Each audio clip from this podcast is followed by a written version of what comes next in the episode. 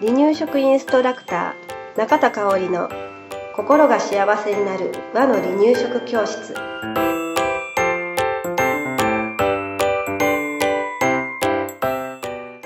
第70回です。番組アシスタントの山本智子です。今日もよろしくお願いします。はいよろしくお願いしますえっとね今回は、うんえー離乳食の保存方法のおさらいを、はい。うん、したいと思います、うん。でね第66回の時に、まあ、行楽シーズンに気になる、まあ、お弁当をうん。お外に持っていく可能性がある時期うん。なので、その時に食中毒気をつけましょうっていうお話をしました。はい。ということでね、うん。食中毒って何だったかな、ん。みたいな感じで、はい。お話ししたいんだけれど、はうん。食中毒っていうのはうん。食べ物に菌とかね、うん。ウイルスが入って、えーお腹が痛かったりうん。下痢を起こしたり、うん。あと嘔吐してしまったりうんっていうことを言います。はい。うん、でね食中毒をうん。予防する三原則っていうのが出てきましたね。出てきましたね、うん。厚生労働省が出してるものなんですけど、ともとこさんさあ言ってください。つけない、増やさない、やっつける。おお素晴らしい、うんこの三原則ですね、はい。うんえーこれを守ってあげましょう。うんで66回の時にもお話ししたかなあの大人でもねうん。食中毒を起こして入院することがはい。あります。うんで同じ菌がね赤ちゃんに入ってしまう、うん赤ちゃん子供に入ってしまうと、うん大人よりねうん体力ない子がね、うん怖いですね。って考えるととても怖いですよね。うんうん、なので、あのー離乳食はよりうん大人よりも気をつけて作ってあげるっていうこと大事ですね。はい。はい。で、まずね、6つ守ってほしいんですけれど、は新鮮な食材を購入しましょう。はい。一つ目ね。うんで、二つ目、買ったら冷蔵保存するものはね、冷蔵庫でちゃんと保存しましょう。で三つ目です。え調理する環境を清潔にしましょう。はいということで、まあ、うんあの調理台ですね。うん流しだったりね、えーそのあたりをきれいにしましょう。はい。で四つ目です。調理前にうん必ず手洗いをしてください。うん。やっぱり手を返して、うんもらうことっって多いて多いよねうんうん、どうしてもうん料理するときって手使わなあかんからね。はい。はい。五つ目です。うん食材にはしっかりとね、火を通してあげるっていうのを原則にしましょう。はい。うん。あの、火を通すことでね、うん菌がね、うんあの、死滅するはい。ので、はい、しっかり火を通しましょう。はい。はい。あと、6つ目です。残った食材はきちんと保存しましょう。はい。うん、そうですね。また冷蔵庫に入れ直すっていうことですね。あと、食べかけの、うん、例えば赤ちゃんが離乳食を食べて、えーもう口つけた分ね、うんそれをまた次の食事の時に残して食べさせようっていうのは、うんなしに。なしの方が安心ですね。ね、した方がいいね。もったいないんやけどね、うんそんなに汚くしてないから食べれるねんけど、っていう気持ちはよくわかるんですけれうん。どわか、ります。う、うんん。もう、もったいないけれど、うん処分するか、あの、大人のお口の中にその場で入れてしまうっ。ていうのが大事かなと思います。はい。はい。でね、えー、じゃあね、離乳食の保存方法と保存期間なんですけれど、はい。えどれぐらいやったら、ね、うん。悩むところをねね。作ってから、うんまあ、鍋でさ、えー、何2回分、3回分ぐらいを一度に作りました。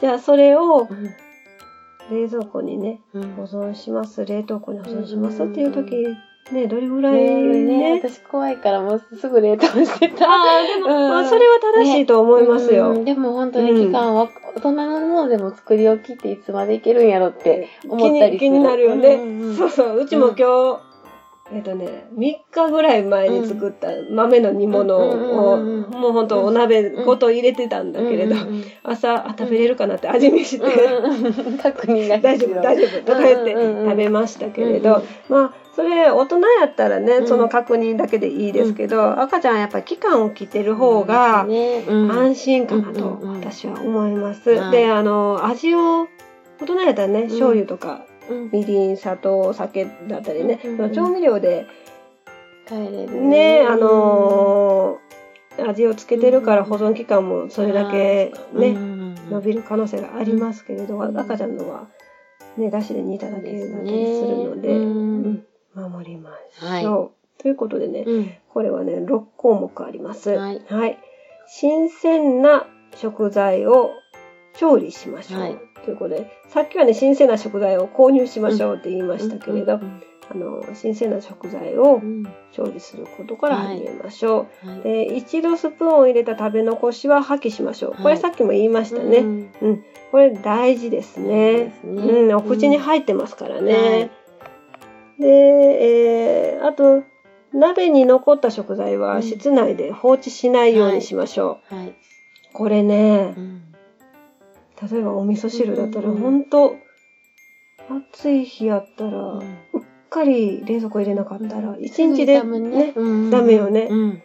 そう、朝作って、ああ、忘れてたと思って、うん帰宅してから鍋の蓋開けたら、うん。もう変もうなねうんわかります。えらいこと、あの、ぷくぷくぷく、あの、うん。パチパチ言ってる時があって、うち。何を入れてたんかな豚汁やったんかな。うん。なんかお肉とかが入ってたんですね。でね、開けた瞬間パチパチ言ってて、へびっくりしたことがあります。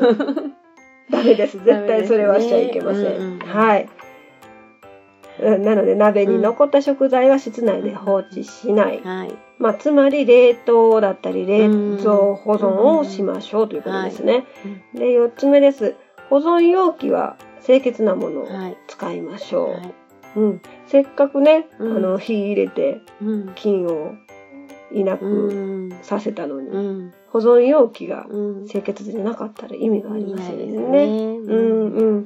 なので、えーまあ、どうやって清潔にするのって言ったら、まあ、基本は洗う、はい。しっかり乾燥させる、ですけど、はい。えーさらに言うと、煮沸消毒とか、熱湯消毒ができるものだったら、うん。それをしておく。うん。入れる前に熱湯をさっとかけるだけでも、全然違うと思います。ね。はい。で、5つ目です。冷蔵保存期間ですね。うん。2日間で、うん。2日以内で使い。切ってください。はいで、6番目です。うん冷凍保存ですけれど、うん1週間で使い切るようにしてください。はいえー両方ともね、うんしっかりと密封できる保存容器に入れて、はい冷凍してください。はい冷凍冷蔵してください。はいうん。でね、食中毒っていうのは正しい知識を知ることでね、うん防ぐことができますので、ぜはいひ気をつけてください。はいでね、えっ、と、私のインストラクター仲間の管理栄養士さんが言ってたんですけれど、例えば、まあ、あの、添加物だったり、すごくね、うん。気をつける、うん。気をつけていた、体のためにね、気をつけていても、それで、あの、すぐに命を、あの、奪うことはないと、うん。添加物うん。うん。がね。うん。だけど、食中毒はね、うん。すぐに命を奪ってしまう時もある。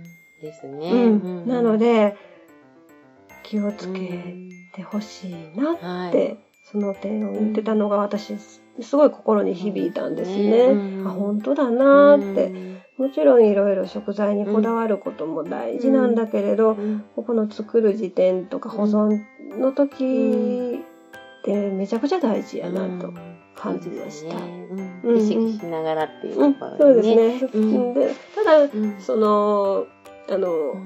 負担にならない。あそうね。怖がっても 怖がってしてね。怖がって、これはどうなんだろう、あれはどうなんだろうってなると、うんほんとしんどくなってしまうので、うんあのーきっちりと火を通して、綺麗な食器で、うんあのー食べてたら、まあ、まあ、その、うん。100%大丈夫かと言われるとそうじゃないだろうけど、うん。あの、大丈夫。うん風うんうんうん。ですのでね、うんうんあんまりあの深く考えすぎないということも大事かなと思います。きっちりはいきっちりあのやることをやっとけばいいかなと思います。はい。はい。はい。今日もありがとうございました。はい、ありがとうございました。離乳食インストラクター協会では、離乳食の基本と和の離乳食の美味しさを学べる離乳食インストラクター協会2級1級講座を東京、名古屋、兵庫を中心に行っております。2017年2月から2級通信講座が始まります。ご興味のある方は、離乳食インストラクター協会2級通信講座で検索してくださいね。